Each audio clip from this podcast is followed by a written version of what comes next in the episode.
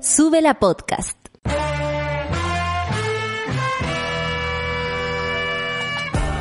Cuando despiertas en otra sintonía, ves las cosas que otros no ven. Si a veces sientes que estás viviendo en Mordor, o como diría mi abuelita, te sientes como chancho en misa, este es tu lugar. Bienvenido al grupo de contención más diverso de la historia. Para ser parte, solo debes escuchar al resto, participar a tu manera, reír fuerte y comprometerte a buscar más misioneros para esta comunidad. Agarra tu taza y sírvete un buen café con nata, que ya está aquí nuestra guía espiritual, Natalia Valdebenito. Con esta sonrisa, los, los, las y les recibo, querida monada, monades hermoses. Oye, eh, ¿cómo se encuentran esta semana? ¿Qué tienen para contar? ¿Cómo se sienten antes del plebiscito? ¿Están pensando en eso o, o, algo o algo también los atraviesa? Porque la vida misma, hijo, te puede atravesar y todo lo que pasa a tu alrededor a veces porta niente porque claro, estás viviendo algo importante. Cuéntenme, monada, cómo se sienten, dónde votan, en qué parte, cómo se van a organizar. Empecemos a hablar de eso, porque más encima nosotros el día domingo vamos a hacer una transmisión especial toda la tarde, quizás hasta las que hasta las recachas de la hora, porque francamente no se sabe eh, en qué momento se va a saber bien el veredicto final, ¿no? Eh, con toque de queda y todo vamos a seguir trabajando porque así es la situación.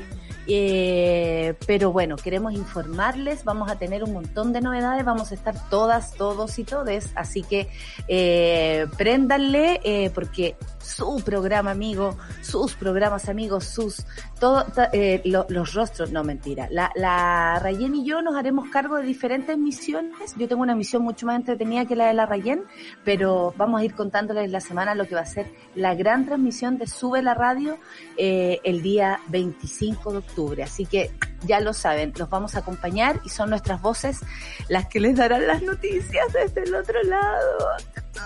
¡Qué nervios! Bueno, vamos a la carta sinóptica, monada, porque hoy día Santiago dice tener 28 grados. ¡Afírmate! Oh, mira, ya con la cara ya que acabo de ver que puso Charlie, eh, veo que es inviernista. Los inviernistas sufren cuando ven este tipo de temperatura. Me hace...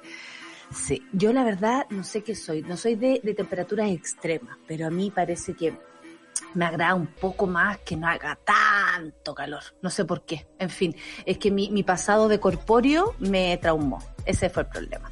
Iquique 19 grados, Copiapó 26, Santa Cruz 26 grados. Hoy día hay un lindo sol en Santa Cruz y los pájaros, oye, te cuento que cantan, van a ser invitados a la, una entrevista el viernes, francamente, en el café con nata, ¿eh? no sabemos qué hacer. Talca 24 grados, buena temperatura también, pero para allá hace calorcete. Para allá hay un calorcete, y, pero así realmente fuerte en, en los veranos, esa zona, hijo, y me acuerdo cuando fuimos alguna vez al, al, al Jamboree. ¡Oh, qué calor! Yo exploté, exploté de, de, de, de de calor, oye. Una cosa, bueno.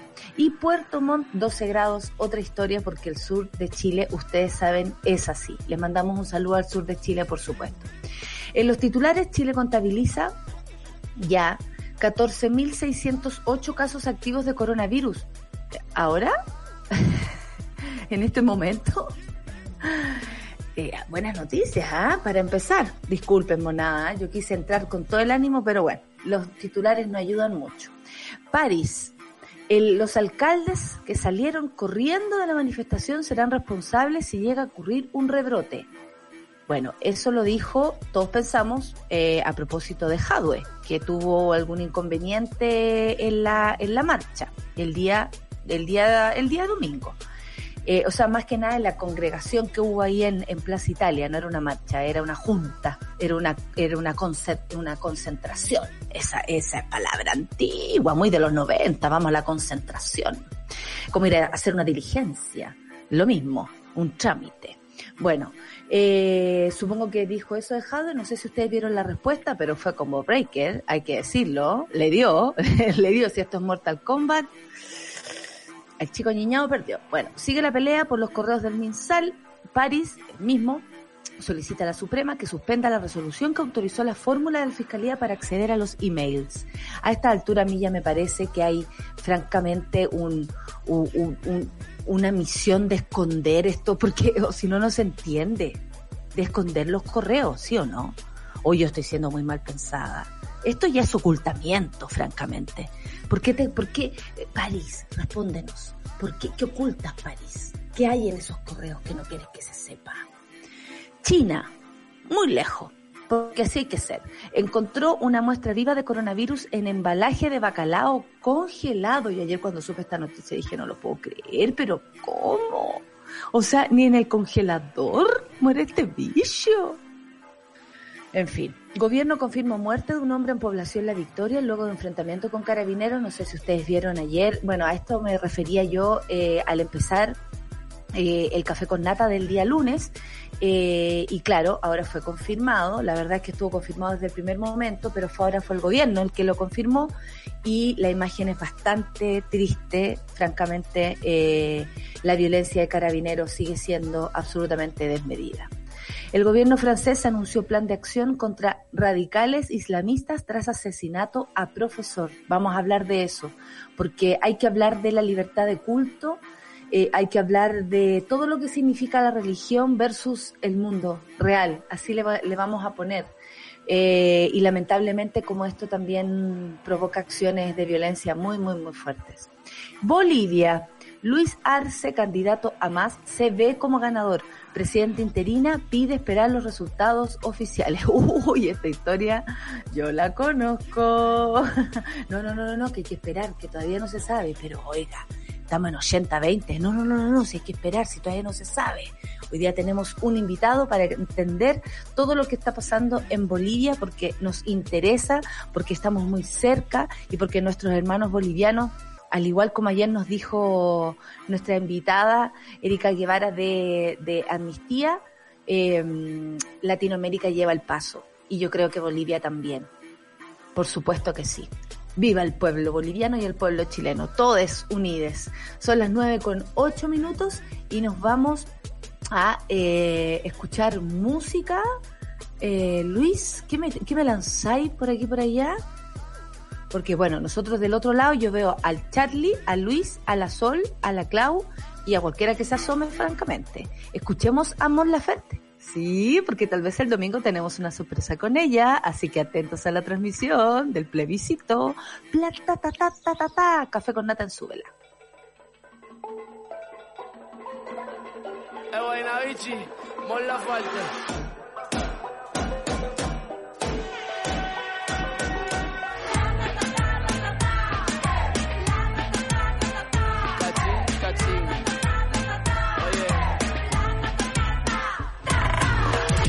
Siempre quieren plata. Tienen el culo forra y toda la rata. A los papitos de corbata se los come con limón esta gata. Tengo el cumbión, tengo calentura y perreo este medio la basura. Somos caleta, más que los pacos. Somos machoros, peleamos sin guanaco. Saca la tela, ve con cautela.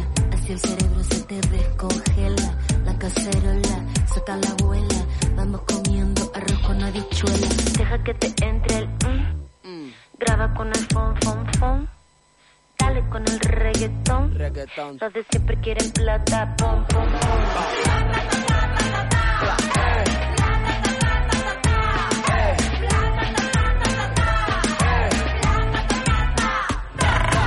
Como chicle la plata una le estira. Es una tortura como dijo Shakira. Yo con dinero o sin dinero. generación tiene la revolución. Con el celular tiene más poder que Donald Trump. De KTP a Nueva York, toda la gente quiere darle a flow. Aunque no te vemos cojo, aunque nos arranque los ojos. Le entré al reggaetón y hasta el culo te muevo. Vas sin mandarte el mensaje de nuevo. Aunque entienda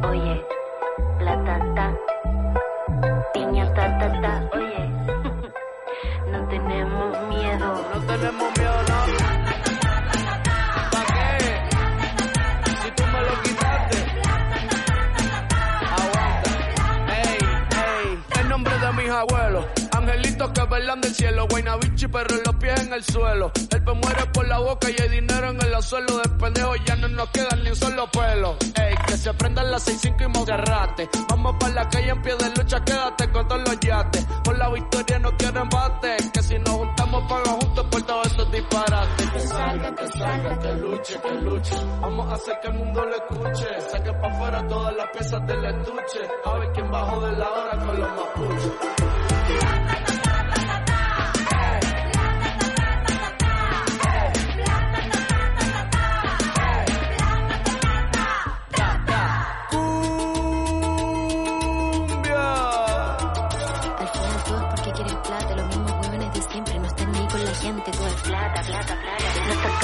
Sostenes, levantamos los pañuelos, verde como la marihuana, eso que vende la anciana, que no le alcanza la pensión, pero tiene buen corazón. Marihuana clandestina,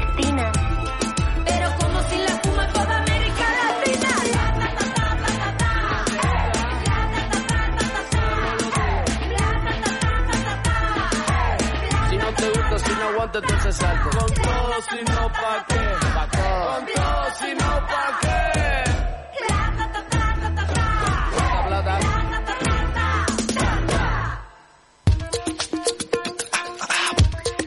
Amo ver a Yaritza caceroleando. Debo decir que esa imagen el año pasado me emocionó completamente Solcita. Debo decirlo, porque claro, uno también necesita eh, eh, manos, ¿no? Y cuando uno ve a la comunidad internacional entendiendo lo que pasa en tu país, no te sientes menos solo. Ayer, ayer pensé eso después de la conversación con Erika. Bienvenida Solcita esta mañana y bienvenida a tu, a tu coro, ¿ah? Porque francamente tú vienes con tus chicos. Vengo con los chicos que están aquí tomándose la mañana, duchándose. se Tú eres la Rafaela. Carrá de, de la pajarería, te juro, porque es como que vienes con tus chicos. No bailan, pero ahí, ahí llegó. vaya que pitean. Pitean bastante hoy día uno en la ventana. Dejen dormir, dejen Qué lindo. Qué lindo, a mí me despertó una moto. Bueno, eh, que odio las motos, weón. A las odio. que porque además- hablando y de repente. Como que uno queda ahí sorda, weón. Queda ahí no sorda. entiendo el motor, el motor de las motos. ¿Por Aparte qué se la necesidad de ser, así. claro, la necesidad de ser ruidoso, así como por las puras, ¿no? Hacerse notar, hacerse notar. Puras masculinidades ahí. Oye, eh, le pregunté a la monada cómo están a propósito del plebiscito, porque les conté también que el, el domingo vamos a tener una programación especial. Entonces, por ejemplo, la decadente con brillo dice, saludos monada, faltan cinco días para plebiscito y ayer recibí mi armamento plebiscitario fundamental para este domingo, cajas de lápices de pasta. Eh, para hacer las dos rayas más poderosas del planeta. Ese es el, el ánimo. Bien, monada, bien, bien, bien. Junten, junten lápices, regalen, regalen a sus familias, a sus vecinos. Yo tengan ya empecé. regalar. Eh, muy bien. La Caro Orellana dice martes soleado, ya conectada. Saludos a la Karen. Eh, acá también tenemos a otra emocionada, la Fran Serrano. Mona, yo estoy súper emocionada porque soy vocal. Dice, ojalá los puedas escuchar en algún momento. Estoy contenta. Solo quiero que sea domingo. Qué lindo el ambiente. Este es el ambiente. Voto en mesa de 14 de mujeres aquí en Puchuncaví, dice la Caro. Para este 25 por primera vez habrán dos lugares de votación en Puchuncaví y Ventana. Y eso es bueno, así no se junta tanta gente en un solo lugar. Mira, hemos Muy sabido bien, cómo muy la bien. zona de Puchuncaví. Eh, ¿Qué más? Tengo sentimientos encontrados, Nata, me dice el Ricardo. Entre nervios y como que ya llegue el domingo. Tengo harta energía para empezar el cambio que Chile merece.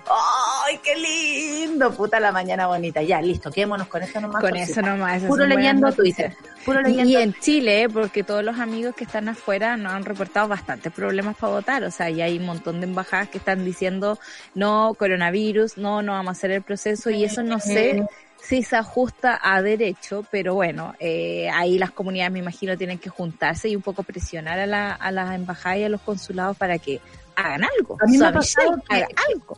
A Michelle haga algo.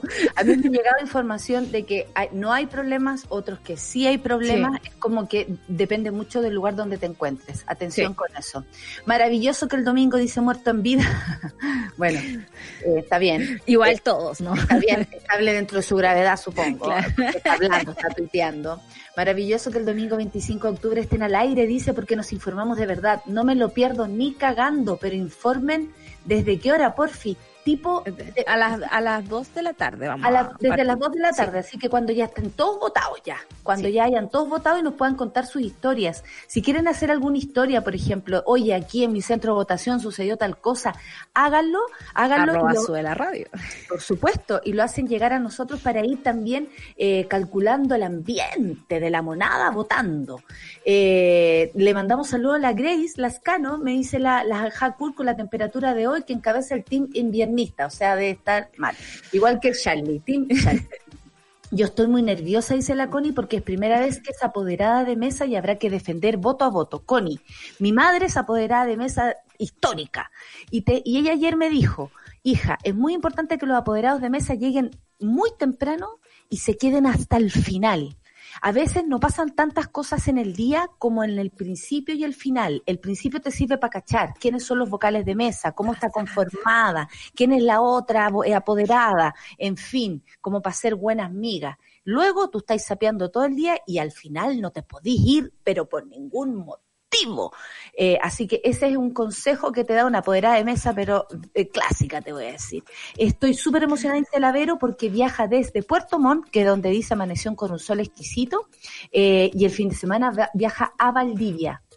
Oye, Muy y bien. están todos súper contentos porque tenemos programación el domingo. Mira, Qué les bacán. les cayó bien la noticia. Nos alegramos mucho. Nos alegramos mucho. Ahí los esperamos entonces. Hay otra vocal también. Oye, tenemos N monas y monos Me vocales. encanta, todos participando en la cuestión. La de mí dice que está lista para votar en Londres. Muy bien. ¿Viste? Llegó un mirlo. Llegaron dos mirlos. Perdón, me distraje. Bueno, eso solo aquí puede, no sé, pasar cualquier cosa, menos un mirlo, te, te voy a decir. ah. Puede ser un Soy- pero un mirlo. Soy Bueno. súper fan de los mirlos, por eso que me gusta mucho. Y, y le preguntan a la Sol, ¿cómo amaneció el lumbago? Ah, eh, ahí está. Tengo mi cojincito de semillas atrás, me duele, pero bueno, es lo que hay. Sí, esos son los negritos tornasol, eh, Lucho, son preciosos y cantan de lo más lindo, son los, los que cantan más lindo. Mira, el Pati Perro apruebo dice, en el consulado de Frankfurt han confirmado hora de atención para el domingo. Aunque la situación en Frankfurt por coronavirus es complicada, los que vivimos lejos solo debemos ir a votar y volver. O sea, si se quiere, se puede. Tenemos Tengo dos amigos que votan en Frankfurt, que van de, ya se organizaron para allá. Se van a encontrar con el mono entonces. Eh, también tenemos acá, acá Valdés, estaré de vocal de mesa por primera vez desde, desde Peñalolén. Espero poder escucharles. Ahí estaré mandando información a la monada.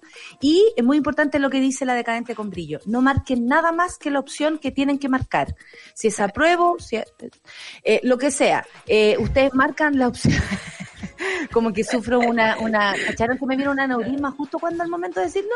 Ya. Si es apruebo o, eh, y o convención constitucional o la otra. La Entonces, otra. pero sola, no marquen nada más, no rayen, no pongan te amo Felipe Camiroaga, no, nada, nada de nada, solamente las dos papeletas de forma muy limpiecita, usted marca su voto. Quisimos darle un tiempo a esto también porque sabemos que es una semana especial y cómo no sumarnos a este ambiente que tiene la monada, oye, súper Sí. prendidos con la, con las votaciones. Y espero que se mantenga este ambiente porque de verdad está todo muy crispado. Me da la impresión de que hay mucha provocación en el aire, va a haber mucho comentario cruzado y yo creo que nosotros los ciudadanos tenemos que mantener, digamos, el espíritu de esta fiesta cívica, de lo que va a pasar el domingo y de la posibilidad de que con un lapicito vamos a votar la constitución de Pinochet. Eso me- eh, como imagen la encuentro muy preciosa. ¿Qué querés que te diga? dijiste como que me emocioné, reír. Sí, me pasa de todo con esta situación. Oye, Sol, pero volvamos a este, ah, volvamos a la realidad, porque bajo estas condiciones tenemos que votar el próximo 25. Eh, se informaron en las últimas 24 horas hasta el día de ayer, por supuesto, 1.545 casos nuevos de coronavirus y un total de 41 personas fallecidas. La oscilación entre un día y otro, la verdad, es bastante mm, significativa, pero a mí me parece que es mucho más real que los números que nos daban antes, que era como 20 todos los días, era muy raro, era muy raro. Era, era, la lista de Mañalich, la lista paralela, y nosotros lo detectamos al tiro, o sea, el, crecimiento del virus no puede ser tan matemático, ¿no? Era como un poquito más desordenado el asunto. Sí, sí, y no había que tener un MBA en nada para darse cuenta, hija, te lo voy a decir. Eh, bueno, eh, la región metropolitana, seis comunas avanzaron a la apertura inicial, Tiltil, María Pinto, San Pedro, Curacaví, Pirque y Colina. El alcalde, el alcalde de Colina, Mario UDI, se mostró conforme con la, con la fase en la que se encuentra su comuna. Dice que esperamos que este paso a paso, paso a paso siga hacia adelante y no tengamos que volver hacia atrás. Mira, un poeta, ¿eh? un poeta de la UDI. eh. Sorpresa te da la vida, ¿no? ¿Quién lo diría? ¿Quién lo diría que ojalá avanzar no signifique retroceder? Mira, qué importante. Eh, bueno, no, en el fondo es lo que está haciendo el alcalde, nos guste o no nos guste, si es del audio o no, es que decirle a la gente que se cuide también. Asimismo, la subsecretaria de la, de la Salud Pública, Paula Daza, explicó que los restaurantes van a poder abrir en un 50% de aforo y también van a poder operar los gimnasios. Hoy día en la mañana vi que estaban abriendo algunos gimnasios. Estaban llenos. La señora eh, ejecutiva del gimnasio, o sea, no, no están llenos de personas, estaban llenos ah. los noticiarios de las noticias del, del, gimnasio. Sí, las, porque la señora ejecutiva está de los gimnasios, yo la vi ah. en las noticias de ayer, en las de hoy día, esta es... que somos somos súper fijados. Lo que pasa es que los abdominales a veces te ponen así. Claro, es como que te chupas entera. Pero bueno, la señora de los gimnasios decía, me dio risa porque dijo, la señora de los que así, la señora de los gimnasios decía, ustedes saben que no me acuerdo los nombres, pero la señora de los gimnasios dijo que había que entrar de forma, eh, por ejemplo, que le iban a dar hora a una persona para que llegara a las 9, otra a las 9.05, otra a las 9.10 y así no se hacen aglomeraciones en la puerta del gimnasio. Y yo decía, con lo puntual que son los chilenos, esta medida me parece estupenda. Corre la lista, Corre la lista. hay? Dos, déjame entrar, si todo Claro.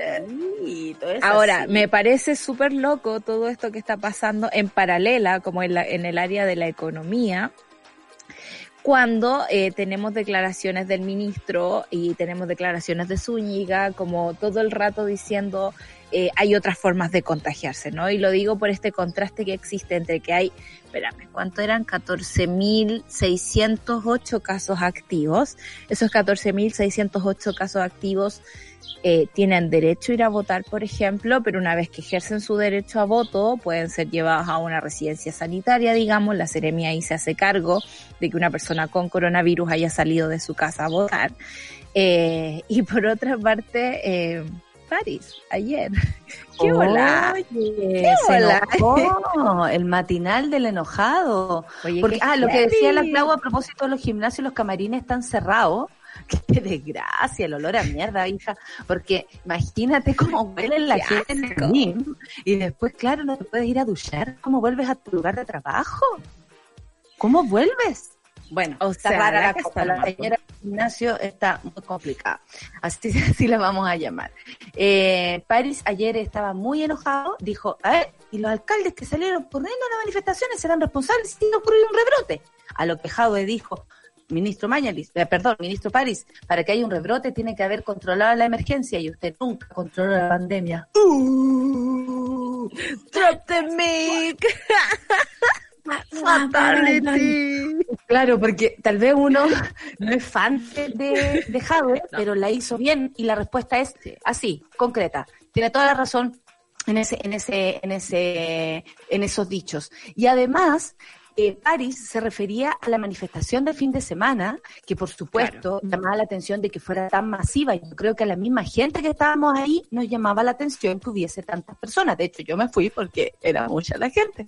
Y hay que decirlo que llamó la atención y yo creo que también llama la atención del votante del que, que, que no creía que no creía que eso podía ser posible que, Sí. que, que el pueblo, y lo digo así, resistiera, que ya no tenga miedo. Porque eh, también ayer estuve en una entrevista muy interesante y después vamos a tener a esas invitadas acá porque creo que es el lindo intercambio que uno puede hacer. Em, que hay gente que dicen, no, me puedo cuidar, weón, ¿de qué me estás hablando? Si en todo este tiempo nunca me he podido cuidar. He tenido que mantener mi trabajo, he tenido que andar en el metro, he tenido que andar en la micro. ¿De qué me estás hablando? Una manifestación más, una manifestación menos, si tengo que andar el lunes en metro. Y eso tiene Bueno, que ver con la realidad del país. Y la realidad en la que vive esta gente, lo voy a decir. Esta Es un privilegio cuidarse. es un privilegio cuidarse. En, en la columna del domingo de Matamala, eh, en la columna de la tercera, hizo alusión a un, a un estudio que hizo la elite, para la elite, por supuesto, en la que cachamos al tiro en qué tipo de fantasía viven. En ese, en ese estudio decían eh, lo que ellos pensaban que costaba una vivienda mínima, cuesta 30 veces más, ¿cachai? Lo que ellos pensaban que ganaba la gente, le gana mucho menos de lo que ellos creen. O sea, la élite que nos gobierna vive en un mundo paralelo en el que el resto de la población es funcional a, a su propia economía. Y lo digo así porque París eh, se atreve, digamos, a, y te diría yo, a criminalizar un poco la protesta, porque hablaba así como, claro, la fiscalía nos investiga a nosotros, pero no va a la habló plaza de, habló de, habló de, de escenas de violencia, o sea, solo haciendo atención a eso. Cuando Claro. él, y después cuando le preguntan de otras cosas dice que él es el ministro de, de, de salud y no se tiene que referir, o sea, se va a referir cuando algo le moleste, cuando algo Solo cuando le moleste. no le guste. Por supuesto. Y, y en ese en ese escenario no se dan cuenta que la gente no ha cumplido las cuarentenas. Era cosa de salir la primera semana de cuarentena en Santiago Centro. y Yo les decía, esta cuestión no está funcionando. Eh, eh, la gente ha tenido que salir a trabajar porque el gobierno no ha llegado con medidas efectivas para cuidar a las familias. Por lo tanto, ¿tú crees que esas personas van a tener miedo al bicho si ya lo han enfrentado todos los días de su vida? Es como, francamente, o sea, enfermarse o no enfermarse, era como esa, esa disyuntiva que en algún momento pasó, digamos, los primeros días de cuarentena, es como me muero del bicho, me muero de hambre, una de las dos.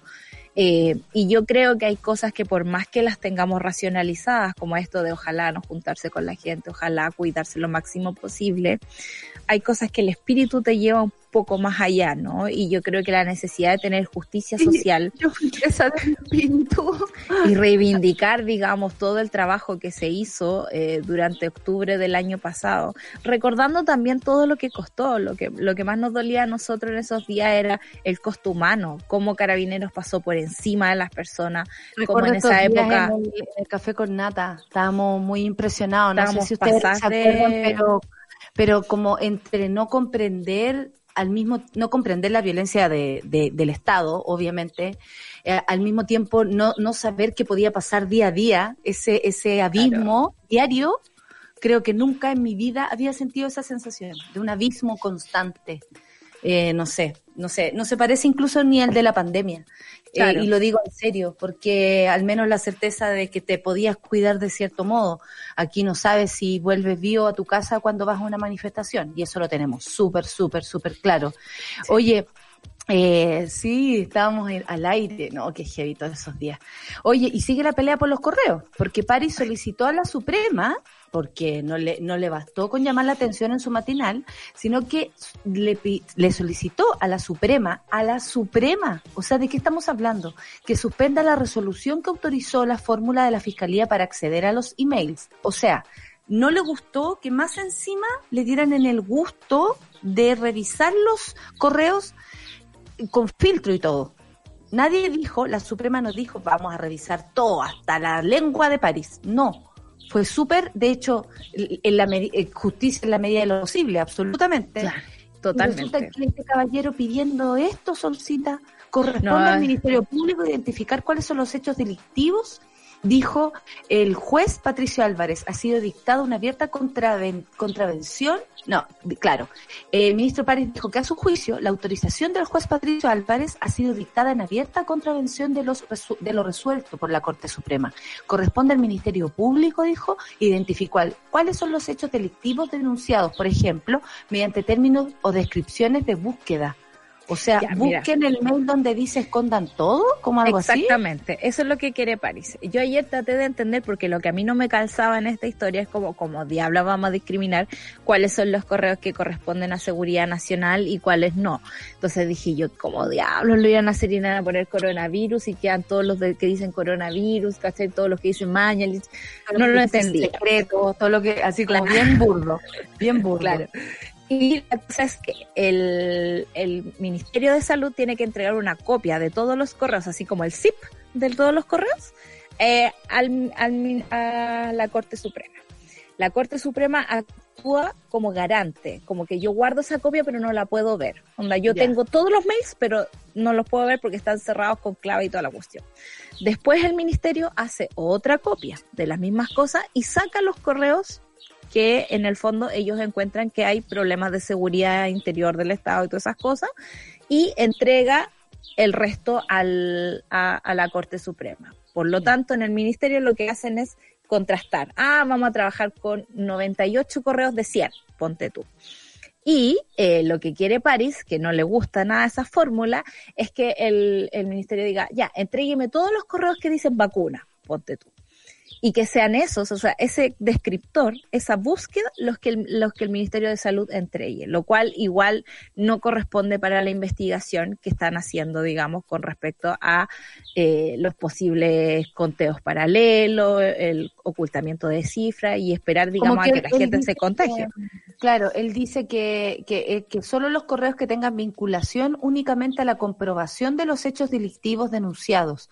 Pero disculpen, en una investigación necesitamos leer todos los correos para entender qué es lo que está mal y qué es lo que está bien. O sea, no puedo yo tampoco eh, entender que estos son los correos malos, estos son los buenos para hacer una investigación. ¿Qué es eso? ¿Qué investigación eh, eh, se, eh, no abarca todo? Claro, o ¿Qué sea, que eso no abarca el resto de las cosas.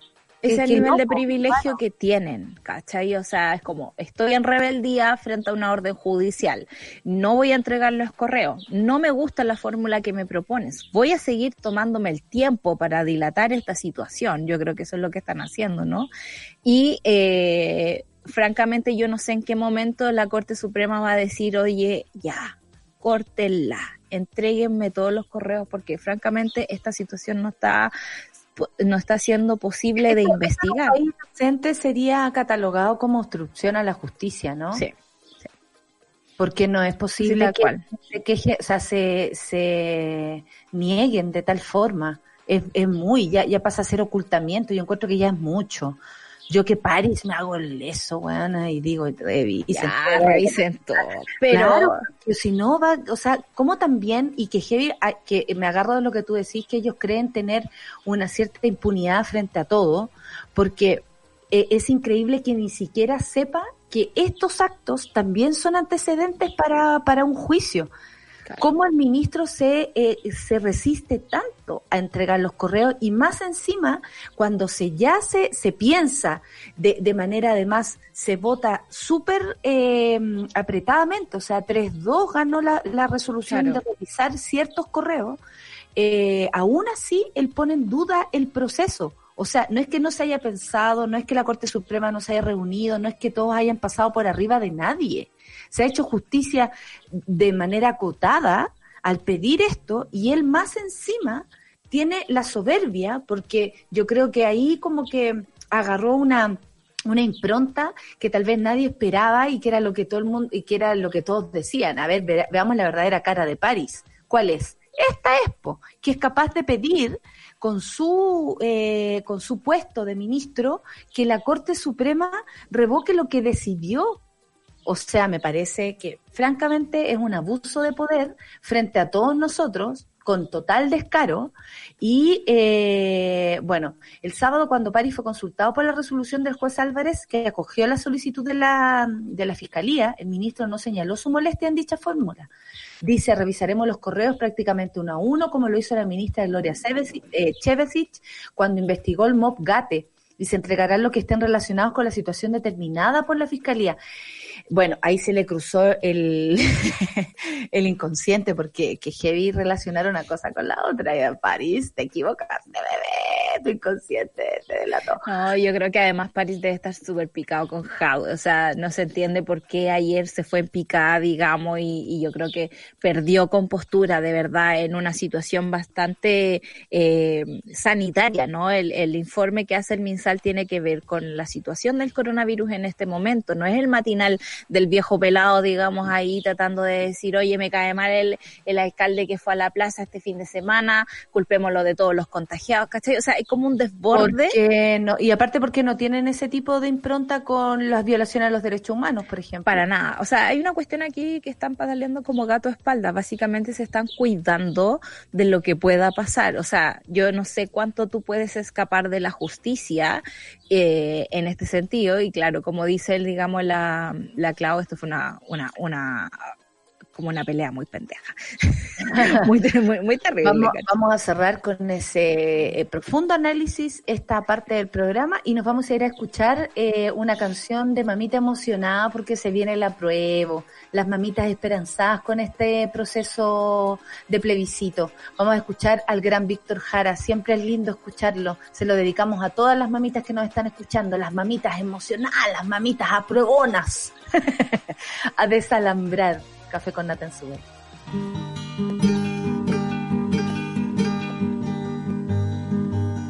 Yo pregunto a los presentes si no se han puesto a pensar que esta tierra es de nosotros y no del que tenga más.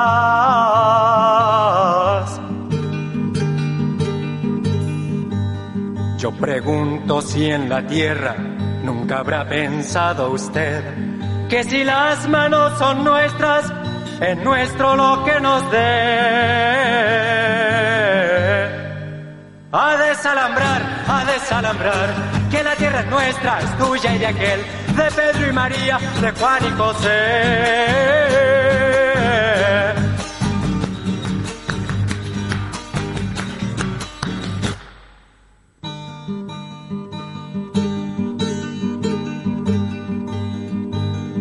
Molesto con mi canto, alguien que no quiera oír, le aseguro que es un gringo o un dueño de este país. A desalambrar, a desalambrar, que la tierra es nuestra, es tuya y de aquel, de Pedro y María, de Juan y José. A desalambrar, a desalambrar, que la tierra es nuestra, es tuya y de aquel, de Pedro y María, de Juan y José.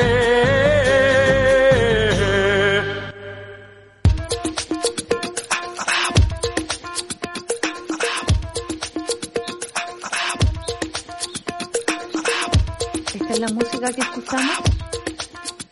Estamos de vuelta. Estamos de vuelta y mira, y, y la, y la música... Es... Ahí está Charlie. Está... Estábamos de vuelta. Porque pueden ocurrir cosas, ¿eh? pueden ocurrir cosas, ustedes saben, el, el metabolismo no perdona, la radio el metabolismo. Tranqui, Charlie, tranqui, todos podemos hacer. Ya, y, y, y, y, pero quería que todos escucharan el, la música que en realidad tenemos hoy día en el Café con Nata, que es los, los chicos de, de Rafaela, Rafaela Carra. Qué lindo. Es bacán, es bacán acá. Yo por eso echo de menos, porque en Santiago vivo en un pedazo de cemento, rodeada de cemento, digamos, sin verde, sin arbolitos, sin pajaritos que te despiertes por la mañana. Oye, eh, me preocupa esta, esta noticia porque fue, yo ayer la esbocé en, en, el inicio del café con nata y claro, eh, tenemos la noticia de que el gobierno confirmó la muerte de un hombre en población La Victoria luego de enfrentamientos con carabineros. Testigos afirman que la víctima habría fallecido de un paro cardiorrespiratorio provocado por el impacto de perdigones en su tórax por parte de efectivos de la policía uniformada. Eh, la información fue entregada por el subsecretario del Interior, Juan Francisco Gali, que ya yo no sabe dónde meterse. La verdad es que, bueno, eso fue lo que quise decir ayer. Cuando lo vi hablar de esto, habló con tanto desdén, no así de la iglesia, que yo entiendo, tiene que ver con muchas cosas, no solamente una iglesia, tiene que ver con muchas cosas. Pero eh, me duele cuando las cosas son más importantes que los seres humanos, cuando y, y, cuando depende mucho del ser humano que, que, que, que muera. Si es pobre, si es de izquierda, si estaba protestando, vale menos al parecer que una persona que no lo esté haciendo. Entonces me, no sé, me duele ni siquiera se nombre por su nombre, digamos. Aníbal Villarroel ha pasado por las noticias como un joven de la población de la Victoria. Y eso, que, que Juan Francisco Gali no sea capaz de nombrarlo, tiene que ver mucho con la posición sobre los derechos humanos de este gobierno. Acá dice que se, hubo un intercambio de disparos, pero la verdad el video que hay eh, no refleja aquello eh, y como siempre creo que la investigación es lo primero que hay que hacer, como olvidar el caso Catrillanca, donde se dijo que era un enfrentamiento y finalmente no era así. Me parece que es importante eh, que se digan esas cosas. sus vecinos dijeron que él no tenía armas, que es simplemente la población la que estaba también reclamando por, yo creo, por el, por, por, por el porque ellos se, se apoderan del lugar con toda esa maquinaria militar. Entonces, obviamente, los vecinos reaccionan y se defienden o defienden su territorio, que es algo eh, eh, de lo más común. Yo no quiero que gaseen la población si estamos con más encima en pandemia. Hay adultos mayores, hay niños, hay niñas que sufren este tipo de, de violencia, ¿cachai? Y de violencia que a veces, y ayer lo entendí, no porque a ti no te ocurra algo en lo personal, que cuando te dicen ya, ay, vos te han disparado, a vos te han hecho algo, no es necesario eso. Solamente hay que tener la empatía de vivir, eh, de, ¿cómo se llama?, de entender que si al otro le duele algo, que si al otro le perturba, ¿cómo no voy a ser capaz de abrir mi mente y mi corazón para poder comprenderlo? Porque el otro ha sido siempre un problema. Y en Chile eh, no siempre fuimos así. En Chile, eh, cuando uno crece en región, por ejemplo, tú te das cuenta que eh, si uno tiene cuatro duraznos, es muy probable que le des dos a tus vecinos, que, que si en tu huerto hay seis frutillas, las repartáis entre los que hay porque estáis contentos de que algo creció. Eh, el crecimiento, digamos, al que, nos, al que fuimos sometidos en este país, nos desligó de, de ser humanos, encuentro yo. Y, y, y, perdimos esa conexión y esa empatía y ese entender que el que está al frente de mí es una persona exactamente igual a mí, independiente de su pensamiento, independiente de su historia, independiente de lo que haga después. Eh, hay, en interferencia hay, hoy día apareció un reportaje de las últimas horas de Aníbal Villarroel. En él se cuenta que sí hubo un, enfrentamiento, pero entre personas que estaban peleando con carabineros, básicamente. Y en algún momento el camión de carabineros. supongo. Claro, no, claro. No de igual a igual. No, por supuesto, pues sí, en el fondo ahí. Porque también yo creo que hay que medir la fuerza y, la, hay una simetría. deben hacerlo.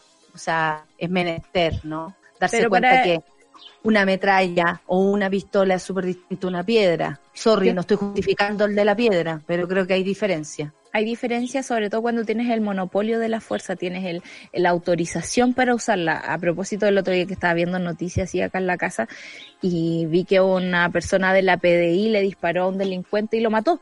Y yo decía, bueno, y esta gente no tiene entrenamiento para disparar a la pierna. Y, y, la información muy entregada como... Como si fuera súper natural matar a alguien.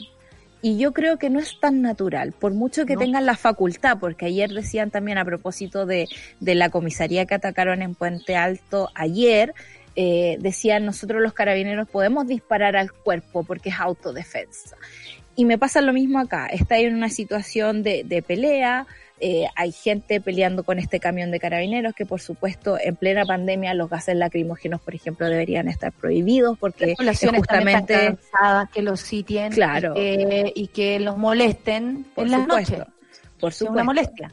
Y el, el camión eh, rompe una de, su, de sus llantas eh, queda en pana, por lo tanto llega toda la gente eh, sobre él y ahí es cuando Carabinero empieza a disparar a quemarropa. Y una de esas balas, uno de esos perdigones son los que llegan al tórax de Aníbal Villarroel, persona que no estaba metida en esa cuestión, que no estaba eh, cerca del asunto y que terminó, digamos, siendo eso se contradice con lo que dijo Galipo. Por supuesto. Porque según él, lo que ocurrió en La Victoria y entre otras comunas, lo estoy citando, donde resultaron carabineros heridos a bala, porque aquí están, o sea, cuando hablan de una persona que murió, él se refiere a carabineros heridos a bala. Yo no vi ninguna fotografía de un carabinero herido a bala.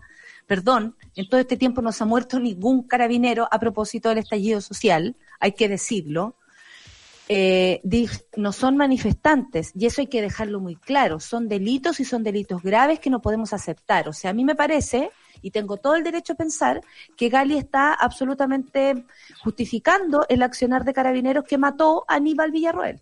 Claro y que, ellos lo entienden como una baja normal dentro de ese contexto. Y yo creo que hace rato ya la policía está haciendo lo que quiere el poder eh, ejecutivo, digamos que se supone que es el poder civil que está a cargo de ello, está dejándolo pasar y es parte de un relato. Ya uno se aburre de esta explicación todo el rato. Uno quiere dejar, o sea, quiere que la gente deje de morir yo creo que no, sigo no entendiendo cómo se les da la mayor parte del presupuesto para que sigan jugando los soldaditos. O sea, francamente, creo que Carabinero lucra de este país y lucra del alma de este país, porque cuántas personas han sido afectadas. O sea, nosotros lo estamos viendo ahora. ¿Cuánto de esto pasa en el Walmapu todos los días y a cada rato con niños de por medio? Y es como, francamente, eh, es muy complicado eh, entender con ataque deliberado a niños, Solcita. Ni siquiera como los niños como parte del, del, paisaje.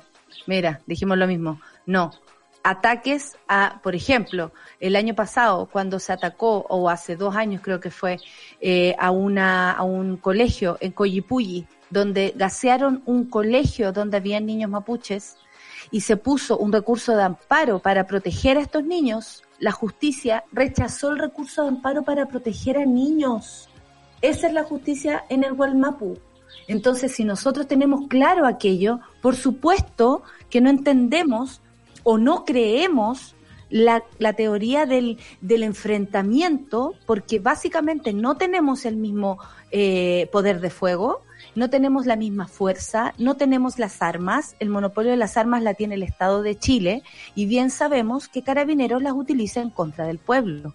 Y eso no hay que dejar de decirlo, menos esta semana. En Chile se violan los derechos humanos. Por eso también queremos cambiar una constitución que avala que, construye esta realidad de impunidad para quienes eh, provocan y cometen este tipo de actos. Estoy hablando de carabineros. Oye, vamos a hablar de otra cosa detenidos por asesinato de, profesor en Francia. Algunos serían alumnos. Esto es bastante eh, como complicado de hablar, siempre es, complicado de hablar de, religión, eh, con la caída, por ejemplo, o con el, incendio de la iglesia, se dio mucho esa información, eh, mucha esa, esa discusión de la libertad de culto o no. Yo creo que la libertad de culto debe existir y da lo mismo en lugar. El, me imagino que esto es íntimo y espiritual, pero bueno, desde ese punto de vista entiendo también eh, que se ensalcen templos, no sé. Eh, son otras formas de ver las cosas. Pero este tiene que ver con otra historia. Las autoridades parisinas informaron sobre 15 detenciones luego de la decapitación de un hombre en plena vía pública. Algunos incluso sostenían contacto con el Estado Islámico. El viernes las autoridades francesas informaron sobre un lamentable homicidio ocurrido en París, Francia, en el que un profesor universitario fue decapitado en plena calle.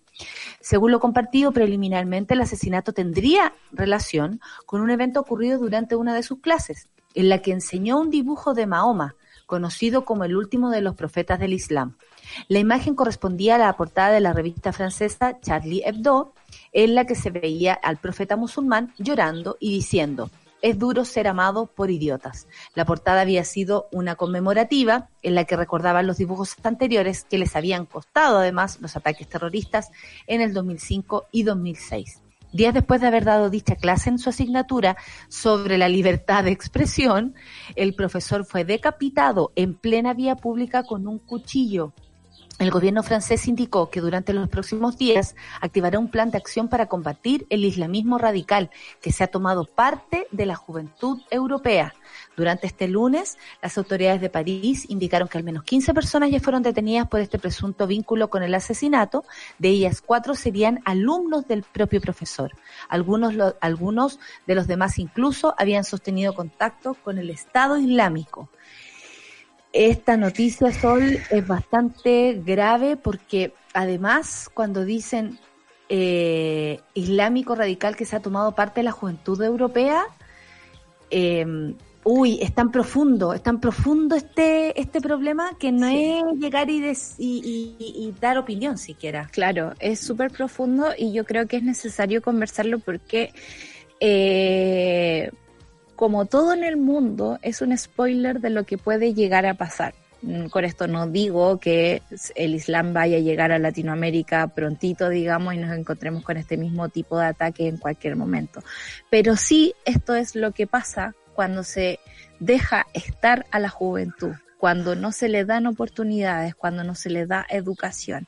En este caso, además, hay muchas cosas que, no se comprenden y que se cruzan en este momento, porque uno podría decir Francia, la cuna del pensamiento, la cuna de la libertad, sobre todo la libertad de expresión, pero no, no hay que olvidar que todos estos países que ahora son grandes y que tienen riquezas y que es posible mantener un sistema de esta forma, en algún momento empezaron a colonizar el mundo y a provocar mucho dolor en otras partes. Esta gente no se hace cargo de las guerras que ha provocado, de las consecuencias de esa guerra, de haber dejado un montón de familias botadas por ahí. En este caso, eh, al parecer, el, el, alumno, digamos, indicado como el principal eh, personaje, digamos, de, este ataque, venía de una familia de refugiados a la cual Francia le había dado asilo. Eh, y aquí también se mezcla el tema de los radicalismos. Y ahí yo creo que nos queda bien parecido a Latinoamérica, porque la religión, como tú decías, y como a mí me han enseñado, porque aquí me adoctrinaron en esta casa, eh, se lleva por dentro. O sea, la iglesia es uno, ¿no? Si uno creyera, digamos, un templo no es el final de, la religión. Incluso la jerarquía de la iglesia tampoco eh, debería ser mayor que, que tu propia fe. Eh, pero tenemos un montón de radicalismos islámicos que han ensuciado un poco la religión islámica, que, que tiene que tiene cosas lindas también, tampoco hay que, que, que, que tirarla abajo, digamos, en, su plenitud, digamos, hay, hay, hay cosas bonitas, pero en este caso, eh, el, el debate ya no existe, la conversación ya no va, o sea, uno va directamente a atacar al otro y a eliminarlo, a eliminar los infieles, como ellos dicen, eliminar toda esta gente que está en contra del profeta. Hay por otra parte eh, esto de que tú no puedes dibujar, no puedes hacer una, una caricatura de, de, Mahoma porque eso está prohibido. Yo me acuerdo que tenía unos libritos de Mahoma cuando era chica, o sea, de las religiones, y Mahoma salía como un sol, así como, como, como una luz, no, no lo podíais dibujar. Y, pero también está el hecho de que si tú llegas a un país, también tienes que entender las reglas de ese país. Eh, no puedes pretender que se cumpla de la misma forma en Francia como ocurre en Irán, por ejemplo, donde el, radicalismo es, es, un poco más potente, ¿no? Y eso, en el fondo, es un problema de desconexión, de, mucha frustración. Eh, recuerdo, por ejemplo, al, la terapia que tuvimos con la Rafa, cuando, cuando tienes estos brotes de ira, brotes de, rabia, que vienen de una frustración y una pena muy fuerte. Aquí hay mucho dolor que reparar en el mundo. Y yo creo que las políticas públicas nunca se han ocupado de ese, lado, digamos, de, las relaciones internacionales, que hay que mejorar de alguna forma. En Chile o en Latinoamérica tenemos todo el resabio de, del colonialismo español. Eh, ¿Cuánto dolor aquí hay todavía sobre eso? Y, por eso mismo es necesario conversar estas cosas, eh, ponernos incómodos un rato, porque no, no es cómodo hablar de esto, no es, no es fácil tampoco, y tampoco es fácil sobrevivir que, con gente que no piensa como uno. Y a propósito de lo que dijo Gary Medel ayer en su Instagram. Vamos, Gary. vamos, Gary. Aguante el Gary. Gary, Gary. Maravilloso Gary, el Gary. Gary, Gary. ¿Sabéis qué? Es, es, como un baile. Gary, Gary, Gary, Gary. Me encanta. Eh, claro, tenemos derecho a pensar distinto y a convivir en el mismo lugar. Eh, a eso se refería Gary Medel a propósito de su opción a prueba, eh, eh, en, en, contra ¿no? de, de lo que opina el Chino Ríos, nada raro, pero bueno, cada uno es lo suyo, ¿no? ¿Sabéis que creo también que lo que pasa en Francia es profundo porque hay un daño muy ancestral. Sí. Es, son daños de, de mucho tiempo. Eh, Son personas que llegaron a, a Europa eh, en búsqueda de oportunidades, como lo hacen todos los migrantes, y recibieron un- una contra muy, muy fuerte con la cual se criaron. Y si a eso le sumamos el contexto religioso, que por lo demás yo creo, ¿no? Dentro del espíritu puede ser incluso más fuerte que defender una convicción política, crece, crece este odio. O sea, yo vivo en un lugar que odio. Y odio a todas las personas que no piensen como yo, eh, añorando volver a mis tierras, defender lo que fui, defender lo que fueron mis abuelos y no tener ese contexto en el, en el día a día. A mí me sorprende que las personas sean capaces de matar por algo así. Me sorprende también que, mm, que no haya cabida, y lo voy a decir y va a parecer súper superficial, al humor respecto a estas cosas, como, eh, por ejemplo, tener prohibido hacer dibujos. O sea, ¿de qué estamos hablando? Podemos hacer dibujos de Jesús, de Mahoma, del Osho, de la Osha. Eh, ¿a, a- a qué libertad? Cuando hablan de libertad de culto, ¿a qué te refieres? ¿A que tú puedas ser libre y a rechazarme, a decir que soy una puta porque muestro mis hombros, porque yo estuve en, en lugares, no sé, musulmanes, donde francamente a mí me daban la espalda por ser una mujer que no estaba casada. Así, tal cual. Y en una mesa me dio la espalda la dueña de casa porque yo era una mujer que no estaba casada. Entonces, cuando uno aprende o cuando te empujan en la calle porque eres del occidente y representas para ellos ideas que son absolutamente contrarias, tú te das cuenta que va mucho más allá de opinar y sentir distinto. Tiene que ver con un odio ancestral, con una forma de entender las cosas de una manera radical que no permite ni siquiera la entrada de un profesor que te da ejemplos como te podría haber dado cualquier otro. Yo no sé si había ya información, si tenían un rollo con este profesor, pero me parece gravísimo que por esa acción lo hayan decapitado en plena calle. O sea, ¿de qué estamos hablando? Claro, y, y hay, hay dos cosas aquí también, que uno es que en Francia, por ejemplo, uno de los países donde se ha levantado este extremismo de derecha que odia a los migrantes, Que obviamente que básicamente tiene que con el fascismo, con Trump, Claro. con Bolsonaro, bueno, y con todos los Bolsonaros del mundo. Claro, y no me acuerdo cómo sea esta mujer rubia que es terrible, ¿no? ¿De Que ¿De como dónde? de Francia, es como una Evelyn Matei, pero de extrema derecha. Eh, Le Pen. no me puedo- Ahí puso- Le Pen. Marie Le Pen, Marie Le Pen era. tu, sí. eh, sí, tu memoria Y- es Charlie. No, memoria, yo no tengo memoria, perdónenme por eso. Pero el punto es que cuánto daño causa eso, si bien no es una pistola, digamos, en tu cabeza, el odio, digamos, puede, puede matar un, un alma. Y eso me parece súper peligroso. Eh, Francia no se ha hecho cargo de eso aún y todavía queda mucha gente y yo eso es lo que no entiendo. Siendo este planeta tan gigante, ¿cómo no podéis vivir con alguien al lado? O si esa persona quiere no dibujar a Mahoma, ponte tú, y quiere no mezclarse con, con las mujeres no casadas, está bien que lo haga en su espacio, pero el punto, este, esta necesidad de imponer todo sobre las otras personas es lo que a mí me, me, me cuesta de todas las religiones y de todos los sistemas hegemónicos que tienen que ver con eh, anular la particularidad de cada una de las personas. Creo que no, no son los tiempos para eso. Somos personas diversas, ya estamos aquí, es como o nos llevamos bien o nos llevamos bien, Que porque en que realidad la- que las religiones son, yo creo, eh, lo- el último, los últimos, los que más atrás están quedando de todo tipo de evolución. De evolución de diversidades sexuales, de evolución en todos los aspectos. O sea, Sí. creo que ya eh, eh, es, es cuático que tu propia religión no te permita vivir en un mundo eh, lleno de colores. Eso, y sea cual sea la religión, me parece que eh, no, es, no, es, no, es- no está bien.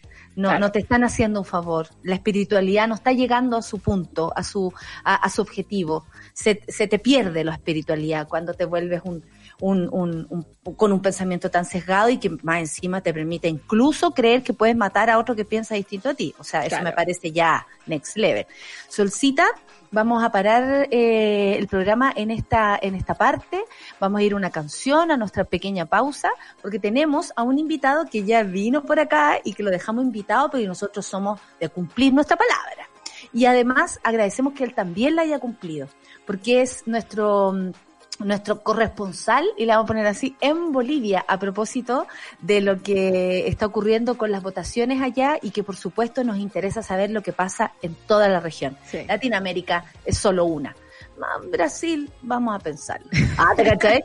No, son las 10 de la mañana, mis garotiños. ¿Cómo están mis garotiños? ¿Todo bien? ¿Todo legal? ¿Ah? Da para entender. Ya, vamos a escuchar música. ¿Cómo se llama ese locutor? No, no sé, el que estaba ahí en la radio Corazón, que hablaba así todo, claro, ¿cómo olvidarlo? Eh, bueno, vamos a escuchar ahora a Polima West Coast con Pablo Chile. Así nomás, así nomás, Chile puro, My Blood, café con nata en suela. Ya volvemos.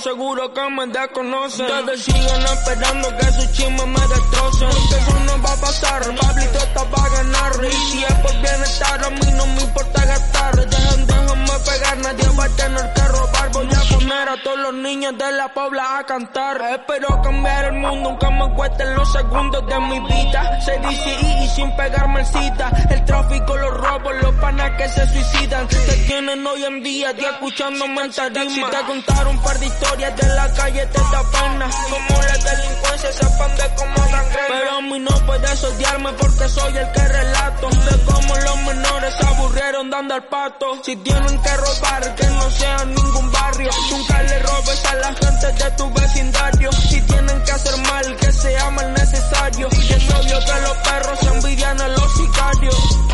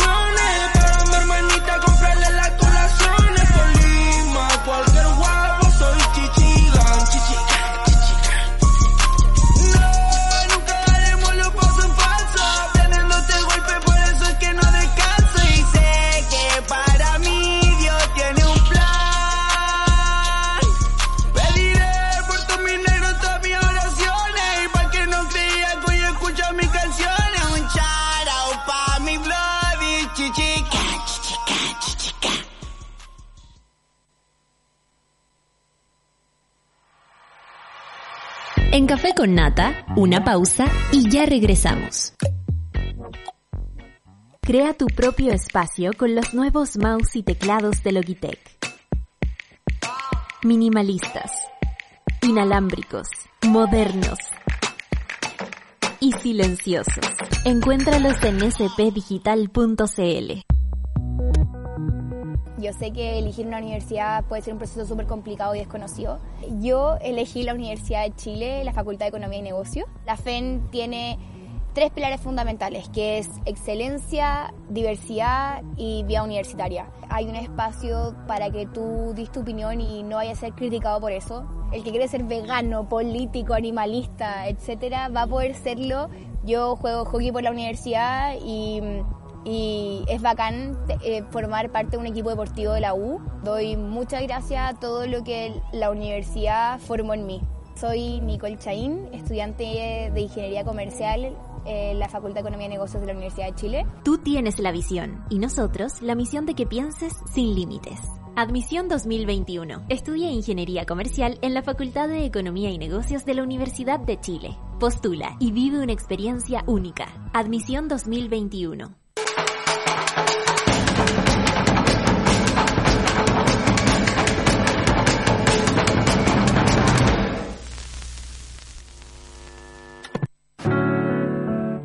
Súmate a Sube la Club.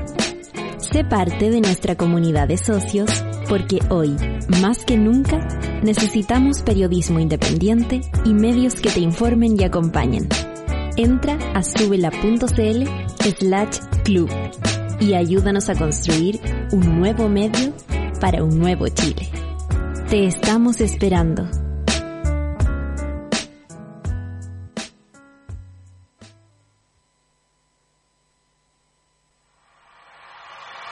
Ya estamos de vuelta en Café con Nata. ¿Ya descargaste la nueva aplicación de Sube la Radio? Apostamos por nuevos contenidos y la independencia de las plataformas. Por eso queremos contarte que en nuestra aplicación puedes escucharnos y vernos en vivo, disfrutar de series y documentales, enterarte de las últimas noticias, tendencias y encontrarnos en el Sube la Club. Somos una comunidad que crece y se conecta, así que cuéntale a tus amigas que ya estamos listos en la App Store y en Google Play. Baja la app y sube la voz. Y este 25 de octubre nos juntamos en Subel a partir de las 2 de la tarde para una transmisión especial del plebiscito 2020, con despachos desde todo Chile, mesas de diálogo sobre los desafíos de una nueva constitución, análisis de la jornada de votaciones, redes sociales, música y por supuesto humor. No te pierdas la cobertura especial de Súbela en la alianza con Espacio Público, Ciudadanía Inteligente. Ahora nos toca participar Rey y la Ventana Cine. Conducen, adivinen quién, Rayen Araya y yo. Recuérdalo este 2 de octubre, apaga la tele. Ah, no. Este, esto, ¿qué otra cosa? Ah, el 25 de octubre, apaga la tele y sube la voz. Tómate el tiempo para conversar, que en Café con Nata es lo que hacemos ahora junto a un nuevo invitado.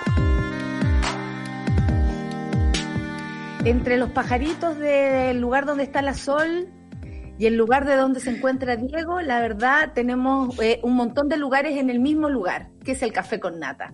Estamos con él una vez más, el gran cineasta Diego Mondaca. Lo conocimos aquí a propósito del Festival Internacional de Cine de Valdivia con la presentación de su película Chaco, que además ganó el premio del jurado en el, en el festival y lo felicitamos primero que todo y gracias por estar aquí, Diego, una vez más, sobre todo para la razón por la cual estás aquí hoy día. No, te agradezco mucho, Natalia, volver, volver a estar con ustedes. Tan rico la habíamos pasado la entrevista, así que el agradecido soy yo. Y gracias por las felicitaciones, que ha sido un hermoso premio y le agradezco, le agradezco mucho al festival toda, todo ese empuje, todo ese coraje que ha tenido para llevar adelante un festival tan lindo en un momento tan clave y determinante, no solamente para para Chile, sino también para nosotros los bolivianos, como ganadores también del premio, pero también para toda la región, ¿no? Entonces, es de valorar ese su, su empeño por volver a, a, generar esas posibilidades de reencuentro a través del cine y sostenerse como uno de los mejores festivales del mundo, ¿no? Oh, qué lindo eso más encima.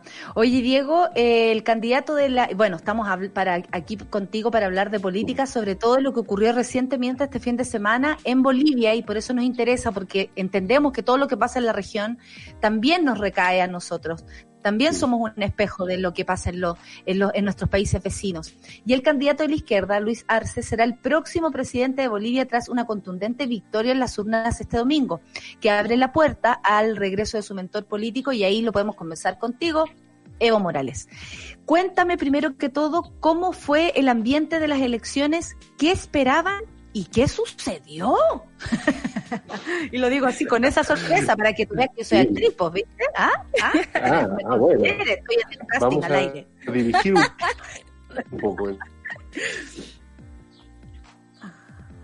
Pero mm, hubo mucho, mucho, mucho temor, mucho temor a, previo en el momento de las elecciones por toda aquella experiencia que tuvimos el año pasado y sobre todo por un año que estuvo muy cargado de de venganzas, de purgas, de, sindicación,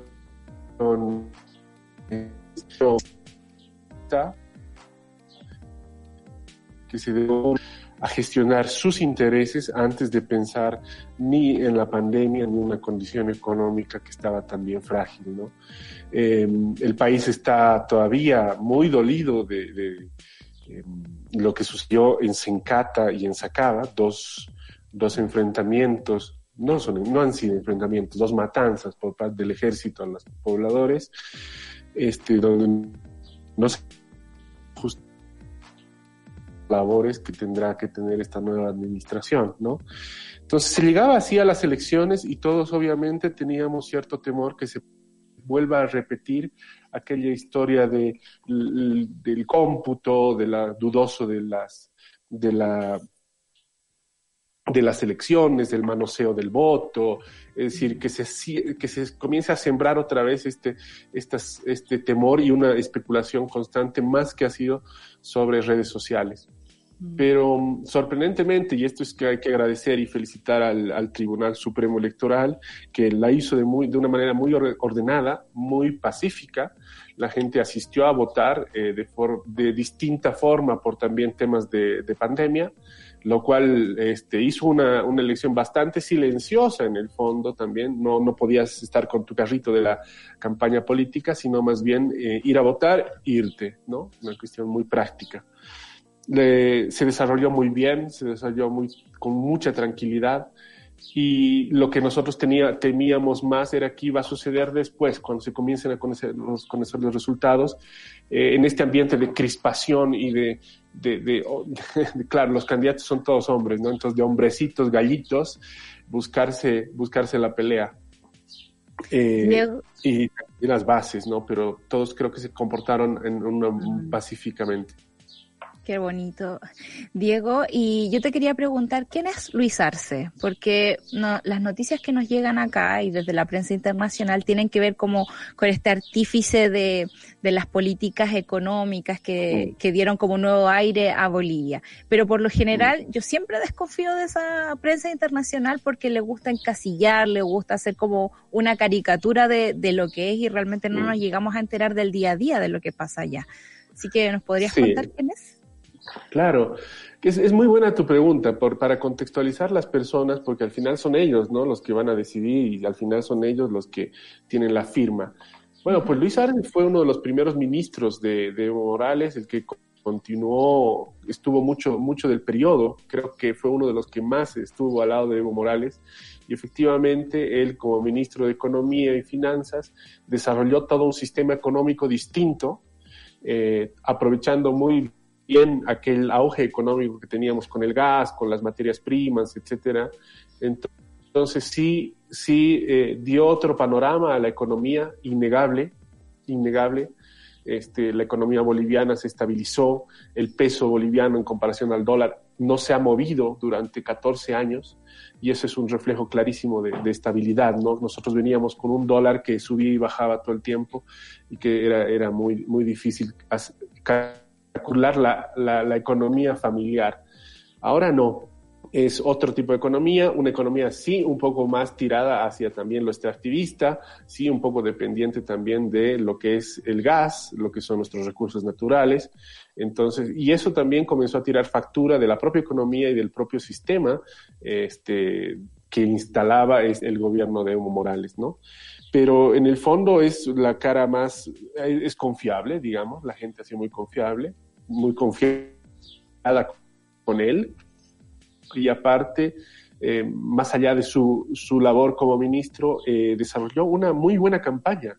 La campaña del MAS eh, en este periodo ha sido muy bien llevada, comparativamente con la oposición. Un, ejemplo chiquito, ¿no?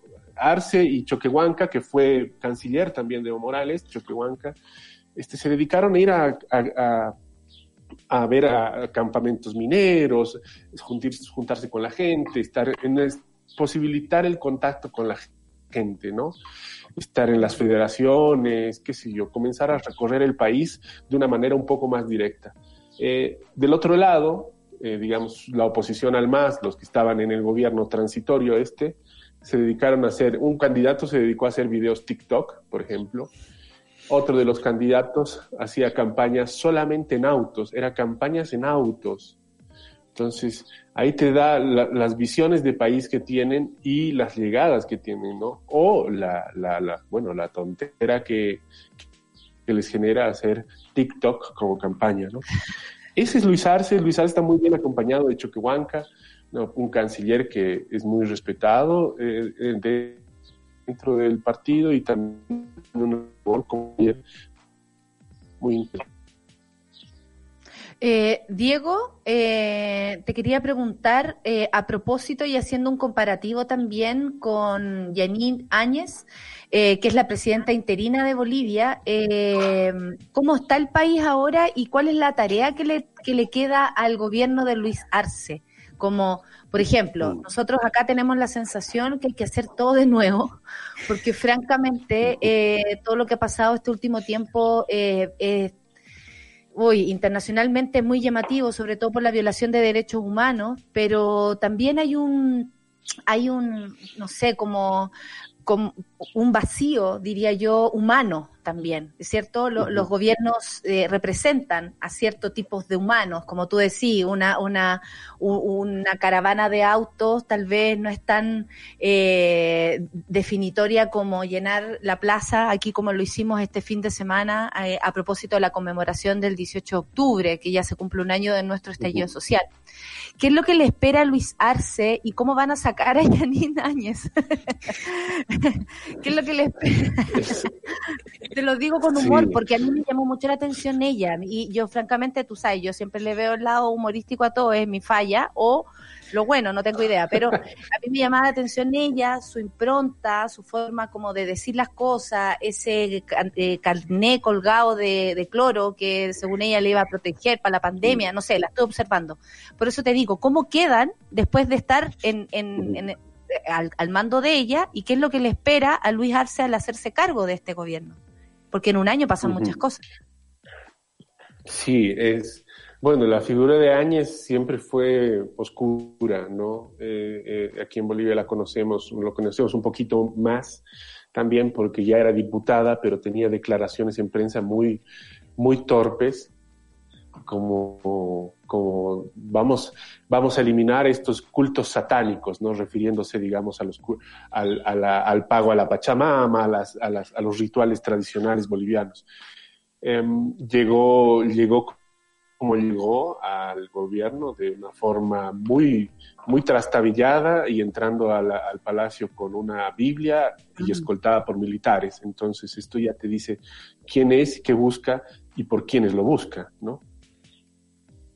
Eh, y hizo eso, hizo eso, hizo una, una purga muy fuerte, puso en tensión a todo el país eh, comenzó a acomodar a su gente, comenzó a dividir, dividir realmente el país en un oriente y un occidente. Ese es uno de los, de los grandes retos que tiene Arce y Catacora, la conciliación del país, la visión del país, la justicia y la reconciliación de un país, no vernos por dos mitades, sino vernos de forma íntegra, la capacidad de gestionar políticamente eh, con el Oriente con aquellos empresarios que en todo este periodo dieron su, su apoyo a, este gobierno de transición. Ahora, Yanine Áñez está así tomando medidas muy precipitadas también. Antes de las elecciones seguía nombrando ministros, se le estaban renunciando ministros. Después, ahora de las elecciones, eh, sacó a dos ministros claves, uno de ellos es Murillo, un tipo también muy oscuro y y que, y que tiene que dar respuestas al país de cosas. No que estará la mayor, la mayor que mm, se la llevó, se la llevó también muy mal, ¿no? Em, sí, es una figura que eh, no ha hecho nada bien ni para la política ni para el país, ¿no? Mm. Sí, y yo ahí te quería preguntar, Diego, justamente por la situación de derechos humanos en, en Bolivia. Nosotros, al menos en Chile, estamos hace rato, digamos, sufriendo por un ejército que ha tomado las armas contra su pueblo, en algún momento en una dictadura y ahora, digamos, de manera más soterrada en esta democracia, entre comillas, que tenemos. ¿Cuál es la situación allá? Yo sé que a ti te interesa mucho porque en las dos entrevistas que, o sea, en la anterior y en esta has hablado de estas matanzas que han ocurrido recientemente eh, y me gustaría saber cuál es la situación. Eh, siempre un militar eh, cerca, ya sea entrando al Palacio de Gobierno, custodiando una elección, a nosotros nos da un poco de escalofrío, ¿no? Porque sabemos cuáles son las consecuencias de tener el monopolio de las armas, ¿no? Y por eso te quería preguntar cuál es la situación allá en cuanto a derechos humanos. tienen muy poco margen de acción. ¿No? Entonces, em, y ese es también un problema del deterioro de la justicia en este país. ¿no? El, sistema judicial está muy viciado, está muy intervenido, que esto ya venía del anterior gobierno, ¿no? Eh, eh, como que debilitaron las bases de una, de una independencia de poder, como es la justicia, y ahí también, pues, eh, toda comisión, toda, toda acción de derechos humanos, si no tiene un, un apoyo local de este país, o desde el país se va generando a través de un Ministerio de Justicia la posibilidad de juzgar humanos, pues, pues eh, lo logrando, ¿no? Porque hay, hay eh, las dos matanzas estas son un tema de derechos humanos y no han podido accionar en el país porque la justicia está completamente tomada. Entonces ahí está el problema. El problema está, antes de pensar en una reconciliación, tenemos que pensar en una justicia. Y hay que hacer justicia para poder tener una reconciliación y para que todos nos sintamos también seguros y también todos sepamos de nuestros derechos y también sepamos que han sido violados nuestros derechos. También pasa por ahí. Hasta qué punto nosotros conocemos o conocíamos nuestros derechos, ¿no es cierto? Y si no conocemos nuestros derechos, comenzamos a aceptar de todo y de pronto sí, veníamos años y años o veníamos este, muy, siendo muy afectados. Por ahí va el tema de derechos humanos, el activismo. Si bien este, ha habido mucho activismo de pequeño pero muy efectivo que nos ha dado respiro, de hecho, eh, los medios alternativos y, pequeños, colectivos que se han hecho mucho más fuertes, más urgentes, más necesarios en todo este periodo, en estos 11 meses, sobre, funda, fundamentalmente han sido ellos los que nos han podido sostener, nos han podido este, dar información clara y han sentado también una documentación que esperemos sirva para eh, hacer justicia, justamente. Oye, Diego, nos quedan los últimos minutos del programa y te queríamos pedir eh, para mejorar tu conexión que, que, apagaras tu cámara. Tenemos una foto fantástica tuya para poner eh, y para solo dejar el audio para que no te escuches entrecortado. Allá. Perfecto, voy, lo apago la cámara. Más, bien me, hay una foto fantástica. Hay una foto fantástica ahora que Charlie va a accionar en este momento y ahí te escuchamos mucho mejor porque eh, a ratitos te escuchábamos cortado. Oye, oh, eh, eh, bueno, eh, eh, a nosotros nos preocupa mucho todo lo que tenga que ver con derechos humanos, es lo que nos toca, ¿no? Es lo que estamos viviendo acá. Eh, y a ti como, y me, gustaría escucharte a ti, como tu visión de Latinoamérica respecto, eh, mirándolo desde Bolivia, porque mm, a mí me sorprendió el resultado y, es heavy porque uno se sorprende porque lo que ve la, en la, en la televisión o las noticias que llegan, es como, oh, estaba todo el mundo muy feliz que se fuera Evo Morales y llegara esta señora del carné colgado en el cuello. Entonces, eh, uno no sabía qué se podía esperar y de pronto es contundente la votación y hace pensar que hay esperanzas en este pueblo latinoamericano. ¿Cuál es tu visión eh, de, Latinoamérica? Porque tenemos muchos contrastes. Están ustedes, está Brasil al lado con todo lo contrario, tenemos a Colombia, México que nos queda lejos pero también dando jugo, como se dice por acá. Argentina ahí eh, haciendo el esfuerzo, con Macri como volviendo, ¿no? Como eh, haciendo su aparición y Chile, ¿para qué decir? ¿Cuál es tu visión de Latinoamérica, Diego? Wow, es una gran pregunta. ojalá pueda responderla, ¿no? Em, En el fondo, claro, creo que, creo que mucho este tiempo nos hemos nosotros bien que cómodo, un lugar de confort, participación social. Eso, eso tal vez la a comenzar Escucha, no se escucha bien, se escucha cortado, Diego. No sé qué hacer. A ver, refresca tu pantalla. Sí, refresca tu pantalla, yo por mientras voy a cantar. No. refresca tu pantalla. Refresca la pantalla. Sí. Entra y sale, entra y sale. Sí refresca la pantalla y ahí te escucharemos mejor. Estoy Oye, qué interesante, sobre todo estar eh, tan cerca y a veces sentirse tan lejos. Qué increíble que con Bolivia estemos al ladito y de pronto como que no, no consideramos la, o, o, o, no consideramos lo que significa que cada región le pase algo. Lo que está ocurriendo en, en, en, cualquier parte, en, en Brasil, es importante para Chile. Lo que ocurre en... Somos espejos los unos de los otros y Latinoamérica es una sola. ¿Volvió Diego? ¿No? ¿O está la raya? Pero te voy a silenciar a la. Ya viene Diego, sí. Oye, Lo que pasa es que igual también, ah, para los que se unen a la sintonía, eh, me gusta hacer como ese tipo de cosas que hacen los programas como los típicos. Eh, estamos conversando porque se unen a la sintonía con Diego Mondaca, él es cineasta y además volvió ya. Ya, Diego. La última pregunta, lo que te dije, repite la respuesta, por favor. Ahí estoy, sí. ¿Qué tal?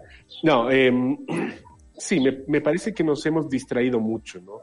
Al menos en Bolivia también yo lo he visto así, que si bien hemos tenido unos 14 años de una holgura económica, etcétera, eso nos ha reducido en la posibilidad de accionarnos como sociedad, de, de ser críticos de nuestra sociedad, de participar en, en lo chiquito, ¿no? Eso es algo que yo critico mucho de lo que nos ha pasado, ¿no? Como autocrítica digo esto, que claro, teníamos el bolsillo, un poco más lleno y dejamos de, pensar en, la comunidad, pensábamos en tener el televisor bueno, en tener el auto fantástico. Entonces, aquel sueño de progreso, que es un sueño de progreso de la región y del mundo, donde tienes que tener una a carcomer las relaciones sociales en chiquito. Esto yo creo que pasó en toda, en toda la región también, ¿no? Desde sus matices.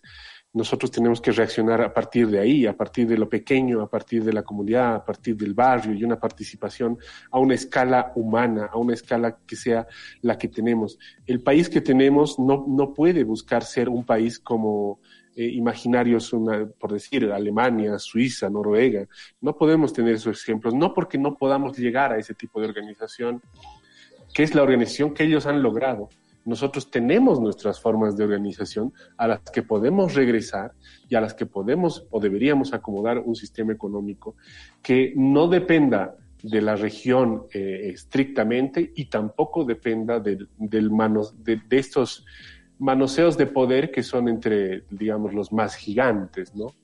Entonces, eh, y también cuidar mucho más eh, las relaciones entre países y entre regiones, ¿no? Mm. No solamente con país Bolivia, con Chile, es decir, Bolivia y Chile comparten un territorio aymara fantástico, que la relación de comercio y la relación cultural puede darse por ahí mucho, con mucha más viabilidad por lo cultural antes que por, eh, eh, por lo comercial, ¿no? Entonces, a partir de la cultura, si comenzamos a entender nuestros países, va a tener otro dibujo de fronteras, si quieren no cambiamos el dibujito del, del mapa, pero eh, cambiemos la perspectiva de nuestras mentes, ¿no? Exactamente, Ahora, Colombia, sí, para cerrar, lo de Brasil es algo que nos atemoriza muchísimo a todas las regiones. Es el país mayor en este continente, sin duda afecta a todos, también económicamente, pero es un deterioro. Brasil está muy al margen de nosotros, ¿no? Y tal vez sea eh, nosotros tenemos que comenzar a acompañar al Brasil, pues, mm, ¿no? Mm. Eh, ayudarle de alguna manera. Es, muy penoso lo que está sucediendo en Brasil, es muy penoso lo que está pasando en Colombia. Este, lo que Chile ha experimentado desde octubre del año pasado es sí. la Dominga Sotomayor. Estamos, estamos despertando, pero nos están disparando. A los Exacto. Diego, muchas gracias por haber estado esta mañana con nosotras, con nosotros. Eh, estamos muy felices de haberte escuchado, sobre todo de tener de primera fuente la información de Bolivia que, eh, como te dijimos, nos interesa saber eh, y como tú dices y bien acordamos ahora en esta conversación, hay que estar atentos a lo que pasa con nuestros vecinos. Latinoamérica es nuestra casa y todo lo que ocurra al otro lado nos es un espejo y desde ese lugar, eh, vaya que es súper enriquecedora conversar en la conversación contigo, comprender del otro lado y tener a Bolivia más cerca, sin duda más cerca. Muchas gracias, Diego. No, muchas gracias a ustedes, Natalia, Sol, a toda, a Claudia, a toda la organización, a Luis, perdón, te he muteado, pero bueno, eh, gracias por, por, por, la voluntad de escucharme. Espero haber eh, contribuido y sí. una pequeñita idea más de Bolivia. Absolutamente, Diego. Por favor, les deseo todo lo mejor. Necesitamos tener la misma suerte que ustedes el domingo, te juro. Los, vamos a acompañar con todo. Eso, muchas gracias. Necesitamos al mundo mirándonos. Necesitamos al mundo mirando, de verdad que sí. Hemos estado en peligro y necesitamos el mundo mirándonos. Muchas gracias, Diego. Que te vaya muy bien. Un gusto conversar contigo. por favor. Un abrazo enorme. Abrazos, chao. abrazos a todos. Eso, gracias. Oye, un encanto de persona y además tan clarito para explicar todas las, todo lo que está pasando en, en Bolivia de, de, primera fuente. Me parece que es muy importante, sobre todo estar cerca, Sol, sobre todo estar cerca estar cerca y a mí me encanta la visión que tiene Diego porque viene desde el mundo de la cultura, ¿no? Él hace películas, no es analista político y, y, le pone ese cariñito, ¿no? Eh, cuando habla de mirar desde otra perspectiva, de, de, que ya dejemos la frontera, pero hay que pensar las cosas de otra forma. Desde el mundo del arte, ese es el aporte que, que siempre se hace y, y yo agradezco un montón que, que, Diego haya sido tan clarito con nosotros y nos haya contado lo que está pasando. Y buena onda también de querer conectar conectarse, imagínate, a esta hora de la mañana con nosotros para solamente hablarnos de su país, fantástico. Y, y, y, dejar de lado su, su, su, su, su cine, su tema. Eso también es muy generoso, habla muy bien de él. Así que muchas gracias, Diego, nuestro corresponsal en Bolivia. Eh. Oye, eh, le doy la bienvenida a la Rayen, querida, muy de ¿Qué tal? Buenos días. Muy bien muy, bien, sí, muy nude, muy nude. Me está pegando. ah, de veras que ahora es nude. Acá sí, los malos ah, se pegan. Verdad. No, beige es como old school. Ah, beige. o como dice María Gracia, su caso. Un poco. Beige. Beige. Beige. es distinto. Pero es como ejercicio para no arrugarse. Beige. Beige. Nude. Bueno, eh, hoy día vamos a hablar del bait. No, mentira. Hoy día vamos a hablar de los jóvenes en la Constitución. Oye, porque son el motor de los cambios sociales y yo me siento tan joven en el capítulo de hoy día de poder conversar con pura gente joven. Eh, Ayer, justamente al final del capítulo de Super Ciudadanos, hablando con eh, Rodrigo Bustos del Instituto Nacional de Derechos Humanos, yo le preguntaba acerca del tema de los derechos humanos vulnerados en el caso de los jóvenes y el cómo no han sido considerados no solamente en este proceso, sino que históricamente, al mismo tiempo que, tenemos que decir, han sido el motor de los cambios sociales, que es lo que él decía.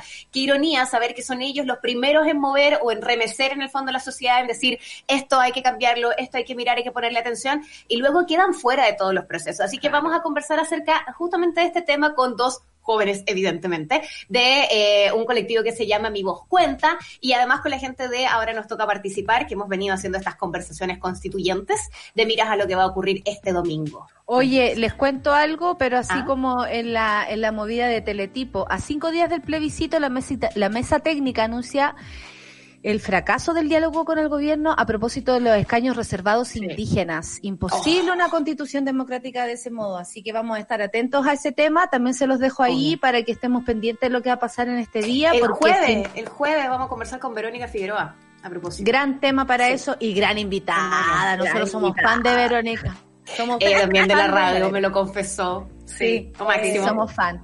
Oye, eh, te dejo entonces. ¿Y estáis sola? ¿Todavía no llega la invitada? ¿Qué querés que te hagamos compañía? No, ¿Con- si Ah, vienen, ya. si vienen, están Ah, ahí. ya, La sala, ah, ya. la sala de espera de Charlie tiene todo bajo control. ¿ah? Espérate que no se vaya al baño porque en un momento se nos fue Charlie, bueno, y no estábamos saliendo en la tele, así que No. eso nomás te digo. Un saludo, Charlie. Ya, se acaba el café con Igual Natalia. todo Chile se enteró que estaba ahí en el baño, pero no importa. Muy normal. Está todo bien. Gracias, Solcita. Gracias, Luis. Gracias, Clau. Gracias, Charlie, Seba. Bienvenidas a, la- a las invitadas, al invitado. Y Rayen, te dejo a ti, a ti a cargo del buque. Eh, nos vemos el próximo sábado, el próximo domingo. ¿ah? Eh, la gente ya sabe Si quieres, que nos vamos vemos el sábado y el domingo, no hay problema. No, el sábado yo tengo otra misión, hija. No, si yo voy a andar muy ocupada estos días. Ya, los dejo con Rayen Araya y Super Ciudadanos. Chao, son. Chao, chao, chao.